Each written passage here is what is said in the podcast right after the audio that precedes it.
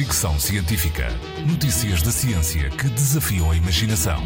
Com Isilda Sanches. Fazer baterias de marisco. A ideia pode parecer disparatada, mas na prática não é assim tanto e pode revolucionar a indústria.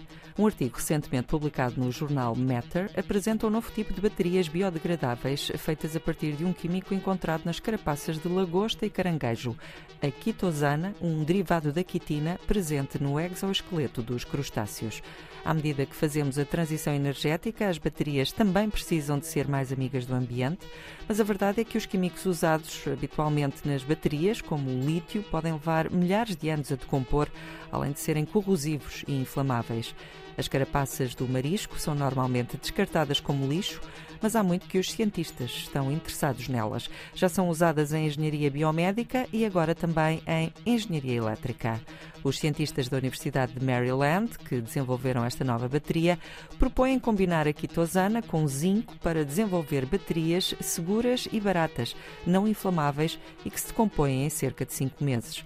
Os testes mostraram que estas novas baterias continuam com eficiência de 97% depois de 400 horas de uso. Além de estar presente nas carapaças de marisco, a quitosana também existe nos cogumelos, lulas e em alguns insetos. Fricção científica.